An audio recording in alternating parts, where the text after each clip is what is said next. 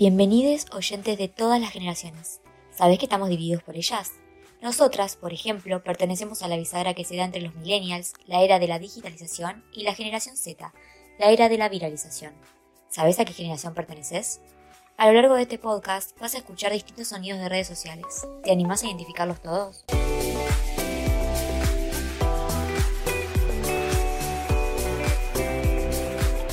Antes de empezar, nos presentamos. Somos Bárbara y Agustina, y a lo largo de este podcast nos va a estar acompañando Maru, una inteligencia artificial que nos ayudará a despejar dudas y nos propondrá desafíos a lo largo de este encuentro. Hoy vamos a hablar de este mundo de tecnologías, redes sociales y pantallas HD en el que nos encontramos interconectados y toda frontera parece posible de cruzar gracias a las telecomunicaciones. ¿Somos conscientes de la infoxicación que vivimos día a día, saturados de datos e información que no necesariamente buscamos? ¿Quiénes nos brindan esa información?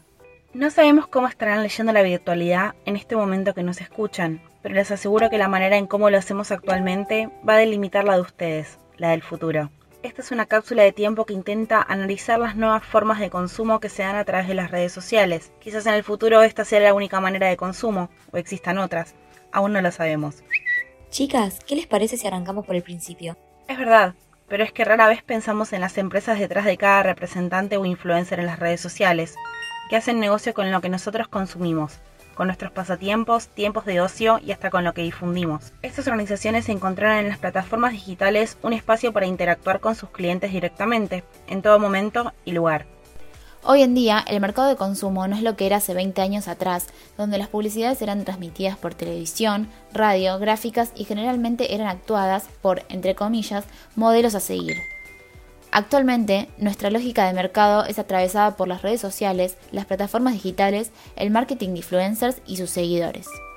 En estos tiempos de digitalización del mundo, uno de los pilares principales de esta nueva lógica de mercado es la credibilidad, la confianza y la cercanía que logran estas personas con sus seguidores. Antes que nada, Maru, ¿nos podés decir qué son los influencers? El influencer es un líder de opinión que tiene la capacidad de movilizar opiniones, afectar decisiones de consumo y crear reacciones debido a la credibilidad que cuenta sobre una temática y se debe principalmente a sus seguidores.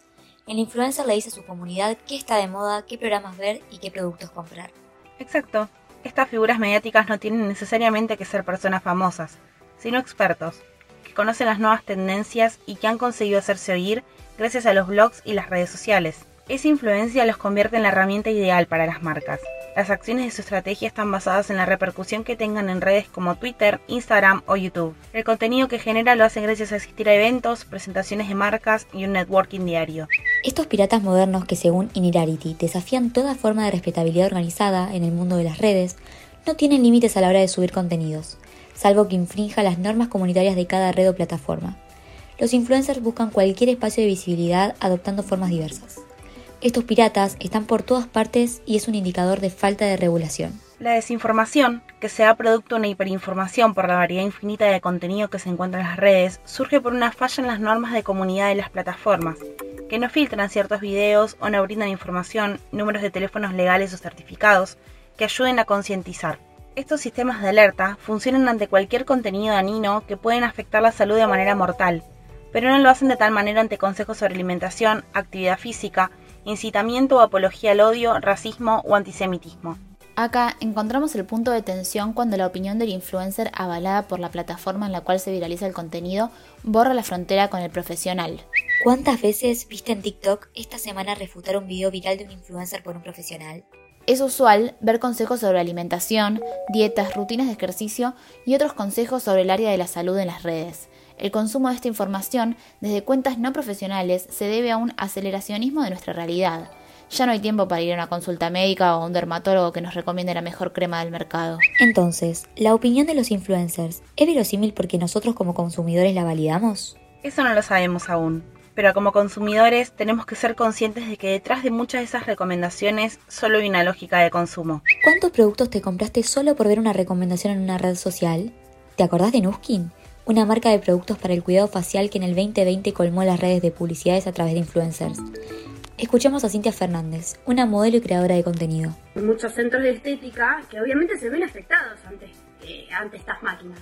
O sea, vos te ibas a hacer una limpieza de cutis y con los Lumi Span no lo sea, las ondas galvánicas es una tecnología que tiene muchas máquinas en los centros de estética. Lo, lo, bueno de estas máquinas es que tenés tu centro de estética en tu casa y te lo haces las veces que quieras, que necesites o que puedas. Pero, ¿qué piensa un profesional sobre este producto? Y la que sí me preocupa un poco más, que por eso yo hice un video explicando un poco cómo funciona, es la de corriente galvánica, porque esa sí puede tener un poco de contraindicaciones y es un poco eh, los problemas, las consecuencias por ahí las tratamos nosotras en consultorio. Incluso pueden eh, acelerar o exacerbar la rosácea de una persona. Mientras te escucho suena peligroso que cualquiera se lo aplique sin, sin conocimiento. Otro caso que colmó las redes de publicidad fue el suplemento dietario Satial, promocionado como un producto natural que aseguraba inhibir los hidratos de carbono en las comidas, y así conseguir una figura hegemónica.